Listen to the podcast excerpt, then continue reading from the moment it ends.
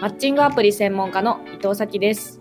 この番組では恋愛メディアの編集長として800人以上にインタビューを行い、恋愛に関するお悩みや疑問を解決してきた私がアドバイスや恋愛の悩みに答えていく番組です。ここからは進行と編集を担当するこの番組のディレクターのコンさんとお送りします。コンさんよろしくお願いしますよろ。しくお願いしますはい今回はですね伊藤さんにちょっといろいろとお話を聞いていくみたいな会をやりたいと思ってますはい。はいテーマは2022年にマッチングアプリや婚活を始める人へという感じでですねはい。今年中に結婚したいとか今年中に恋人を作りたいっていう人にはどうしたらいいのかっていう話を伊藤さんに聞いていけたらいいかなと思ってますはい。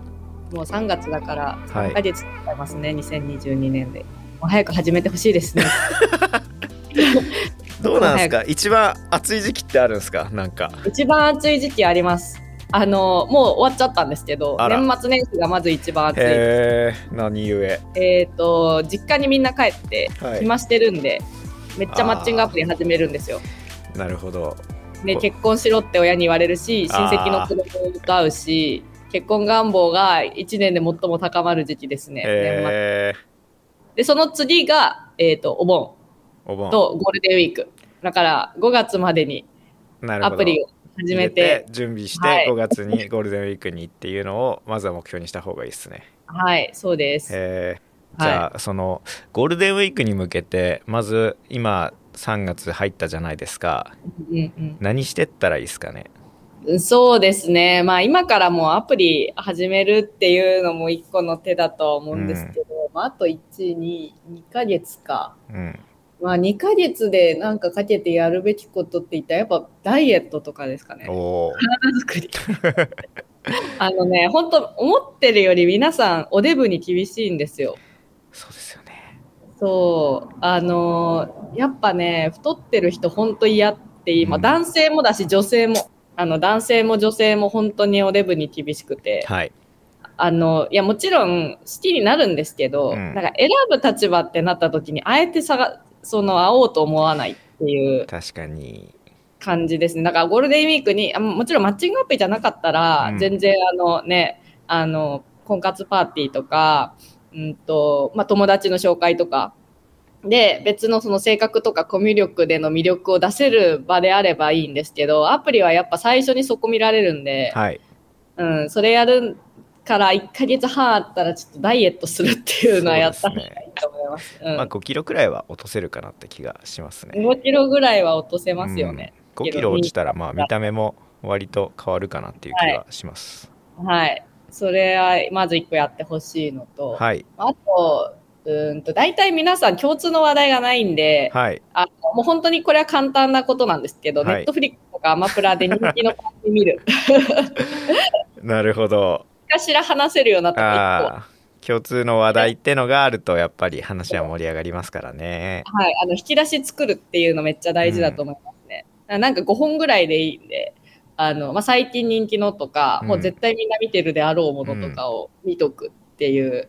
で、なんか、なんか話困ったら、いや、最近実はなんかあれ見たんだけどさ、でいけるんで、そう。なんか、やっぱね、あの、初対面のお話ってすごい、はいなんだろう、皆さん苦手だうんし、うん。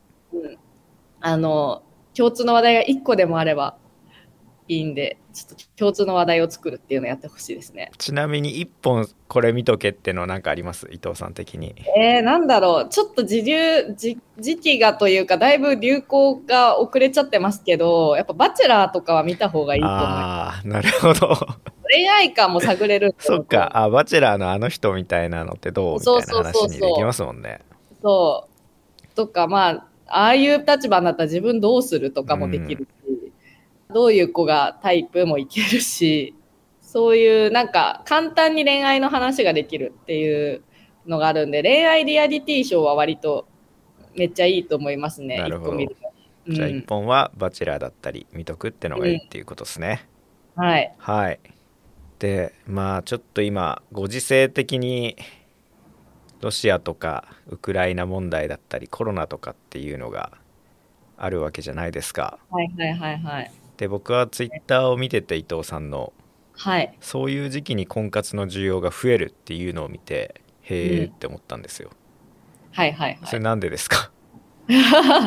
でもやっぱりあの、地震の時、あの、東日本大震災の時も、婚姻数的には落ちたんですよ。はいやっぱ自粛しようみたいなそうです。ねけど、あの、婚姻、結婚願望は増えていて、で、あの、やっぱ不安定な、で、コロナの時もやっぱりマッチングアプリのアクティブユーザーがすごい増えて、うんあの、皆さんやっぱ一人だと不安になっちゃうんですよね、ああいうの見ると。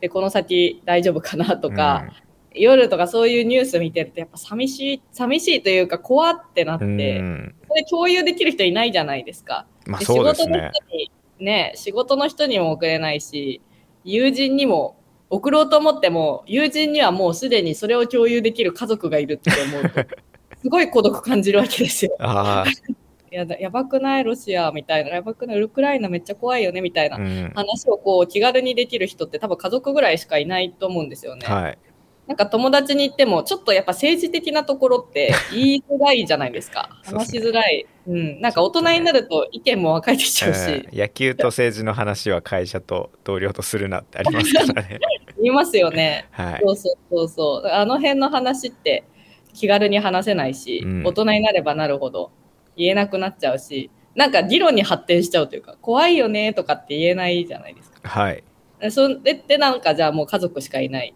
けど、家族いないと寂しいみたいな。なんかそういう時期なんですねやっぱ今っていやそうですよね。やっぱ孤独を感じる時期なんでしょうね、うん今。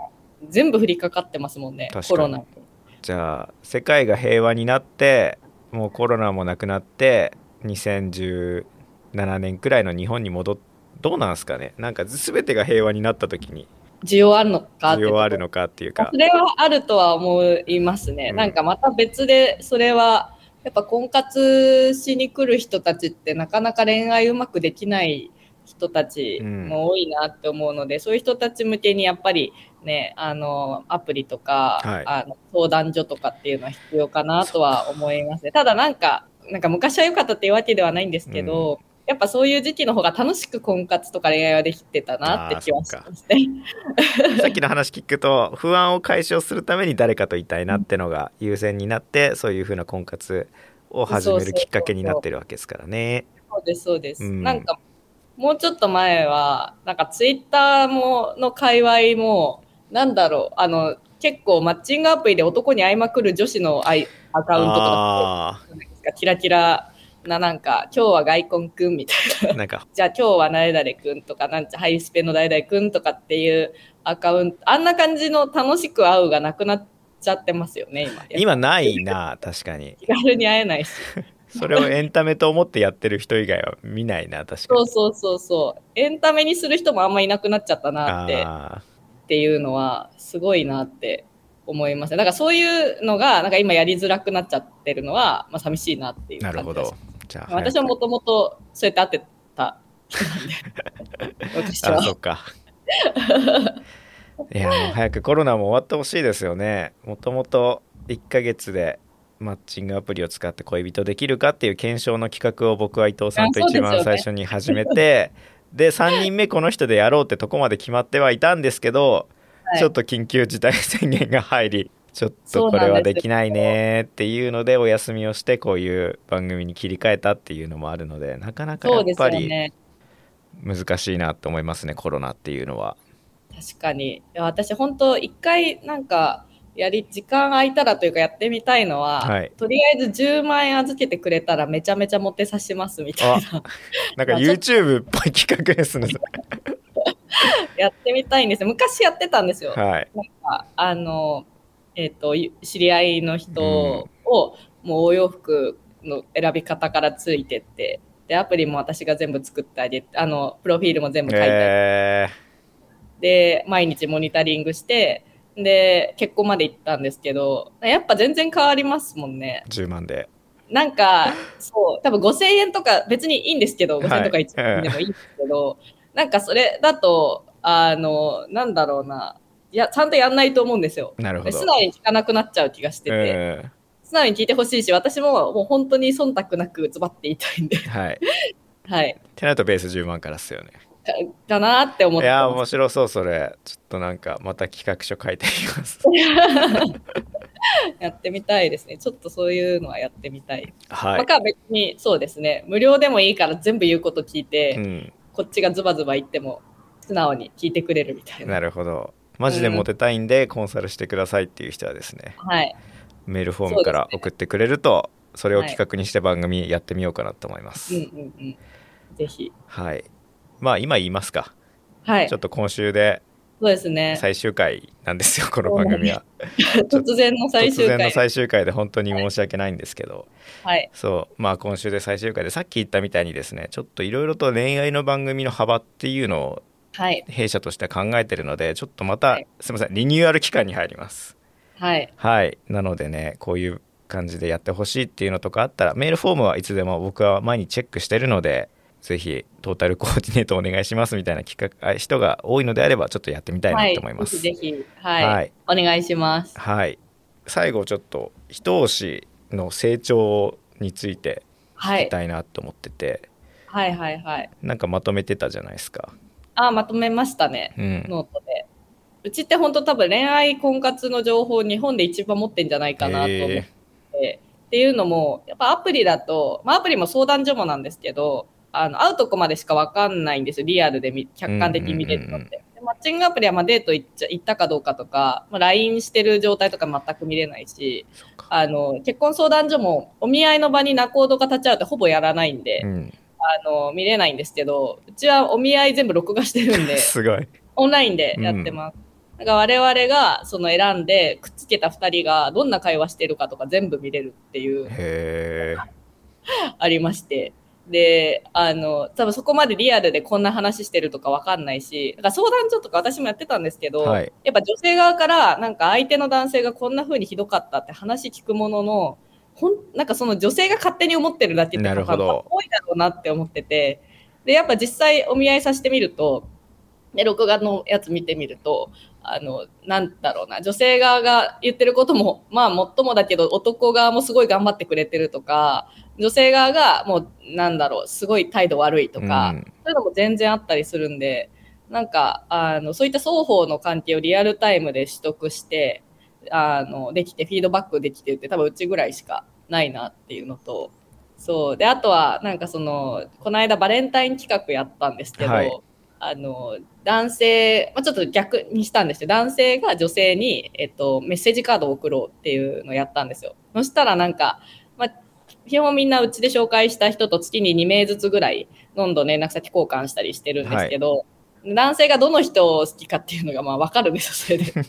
一番気に入ってるの誰か。そっかそう。だから、ここのペア、ここだと、この、なんか、なんだろうな。この男性はこの人聞いてんだろうなとか、この女性はすごいいろんな人からメッセージカードをおーなんかそういったことも全部見れて、あの、そうですね。け付き合うまでの恋愛事情を超リアルタイムに習得して、で、それをちゃんとフィードバックしてうんアドバイスしてあげるっていうのができるんで、結構その辺は日本でうちしかそんな情報持ってないだろうなって感じですね。僕読んでて一番刺さったのが一押しの大会理由の1位みたいなところが一番気になって、はいはいはあそうい。いう感じなんだって思ったんですけど、ちょっと一回伊藤さんの方から説明してもらってもいいですか？ありがとうございます。いいとこ言わせていただける。はいあの、1位が、あの、人押し内で恋人作って辞めるっていう方が1位で、うんそう、あの、まあ、カップル大会って呼んでるんですけど、カップル大会を、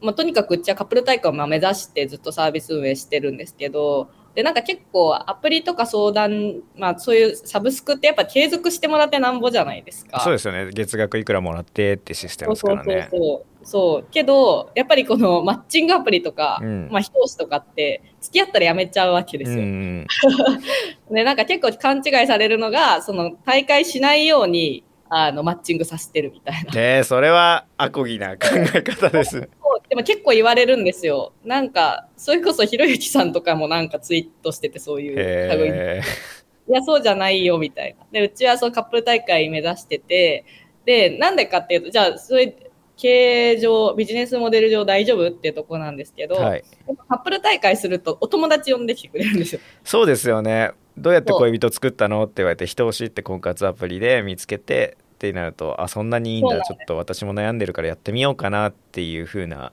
口コミでどんどん広がっていくっていうのが今っぽいですもんね。そうなんですよね。なんか、やっぱり、それは、あの、人志もそうだし、マッチングもそうだし、うん結婚相談所もそうなんですけど、あの、やっぱり、あの、サブスクなんだけど、大会は絶対恋人作ってもらってさせるっていうのを、すごい目指してて、で、うちだと、あの、入会者の2割とかが、はいもうその、大カップル大会した人が呼んできてくれた人みたいすげえ。な 感じなんですよね。うん。だから、結構それは、あの、割と1年間やってて一番結果として良かったなって思ったところですね。えーあやっぱサービスとして成長してるのをこの1年僕も見てきたので伊藤さんのツイートと。はい。いやだからすごいなって思ったっていう話で。全然恋人できないからやめるわじゃなくて恋人できたからもうありがとうございました。やめますっていう人の方が多いってことっていうことですもんねそうです、そうです。はい、うんちゃんとお付き合いする相手見つけて辞めるっていうところが一番多いですね。はい嬉しい、嬉しいことです。嬉しいですよね まあ、一押し婚活サービスなので、はいなんだろうな、婚活市場って男性は30代前半とかなんですよね。はい、モテるのが。で、女性はもちろん20代うん、中盤とか。だから、その層来るとめちゃめちゃいいよっていう。で特に女子はそう20代中盤でゲットできないと、そこから苦戦するので、はい早めに結婚したいんだったら早めにした方がいいと思いますね。そうですね。今後のまあ展開とか何かあります？考えてること、今後考えてるのは、あの、一応まだ、あの、人を知って、ズームとか、あの、いろんなチャットツールとかを使って、あの、やってて、自社ササービスとしては特にないんですよ。はいあの、アプリがあるとか。っていうわけじゃないので、あの、アプリ化しようと思ってて、はい。あの、一応第1弾が今月3月に、あの、ローンチうまくいけばできるので、はい。そしたらもっとね、あの、なんだろう、アプリ化していろいろ機能を追加することによってお客さんに婚活をもっといい体験してもらうようにうんしていきたいなと思ってます。なんか例えば、あの、やっぱ連絡先交換したのにデート行かない人とかいるんですよ。はい。何のために連絡先交換したのみたいな。して満足しちゃったのかもしれないですけど。そうそうそうそう。じゃあお見合いしてからお互いアンケート取って連絡先交換お互い希望だったら、まあ、LINE 送ってあげるんですけど、そう、あの、なのにデートに行かないっていう人たちすごい多いんで、えだからデートに行こうねってアラート出してあげたり、デート行ったらスタンプ押すとか、なんかそういう仕組みを作っていきたいなという感じで、ちゃんと大会、カップル大会できるようにーはいアシストできる機能をたくさん作りたいなと思ってます。じゃあこの番組を聞いて今年中にはって思ってる人はぜひ一押しをご利用くださいはい、お願いします。一押しご利用ください。あの、今だとキャンペーン20代女子割引やってます。はい。はいポッドキャスト聞いてきましたっていう人がいたら僕は嬉しいです。ひ言ってください。あの、LINE のトークとかで言っていただいたら、私がめちゃめちゃ喜びます。というわけで今週は2022年にマッチングアプリや婚活を始める人へというテーマでお話ししてきました。はい、はい。ありがとうございました。エンディングです。はい、はい、まあ、先ほどもお伝えした通り今週で恋の保健室は一旦最終回です。そうですね。一旦はい、途中会で、はい。まあ、、社会的な情勢だったりっていうので難しい部分もあったりはするので今後もっとポッドキャストかける恋愛番組みたいなので面白いことを考えるために一回リフレッシュ期間というか企画を練る期間に入らせていただきます。そうですね。はい、伊藤さんの恋愛情報は YouTube 見ればいいですかね。Twitter が一番多いですかねツイッターが頻度的には一番多いですね。最近はちょっとノートも頑張ってあ、週1なるほどペースぐらいで書こうと思ってます。はい。ぜひぜひ伊藤さんの SNS をチェックしてると恋愛のナレッジが溜まっていくと思います。はい、はい。よろしくお願いします。そして一押しの方も気になった方はぜひアクセスしてみてください。はい、はい。全部あの番組の詳細欄から飛べるようにはなっていますのでそこから飛んでみてくださいはい、はい、お願いします。といやコンサート、はい。お話がすごいなんだろう、コンさんがお相手になった瞬間に、はい。こう、めっちゃ喋る私みたいな。いや本当に僕でよかったのだろうかとか思ってますけどね。出たがりなディレクターなのでというわけでまあ恋愛黒歴史の前か、えー、と1ヶ月でマッチングアプリ恋人できるか検証してみたからやるとちょうど1年前くらいにあった気がします初めてはそっか、1年か。一まだ年ですねもっと、もっとなんか長い付き合いかなと思ってましたけど。ちょうどピトパ入って1年経つんで僕があ、そっかそっか。はない。いや、ちゃんと彼女作らしたかったですね。そうですねあっちはね まあでもあの2人はあの1ヶ月でだいぶ学びがあったと思いますよと信じてますはい。はいそれを信じてます。はい はい今後と。も面白い番組を作っていきますピトパははい。はいはい。応援してます。伊藤さんの人押しを応援してください。そうですね僕は人吉の成長をはい。陰ながらずっと見てますありがとうございはいます。ありがとうございましたというわけではい。お相手は伊藤咲とディレクターのコンでした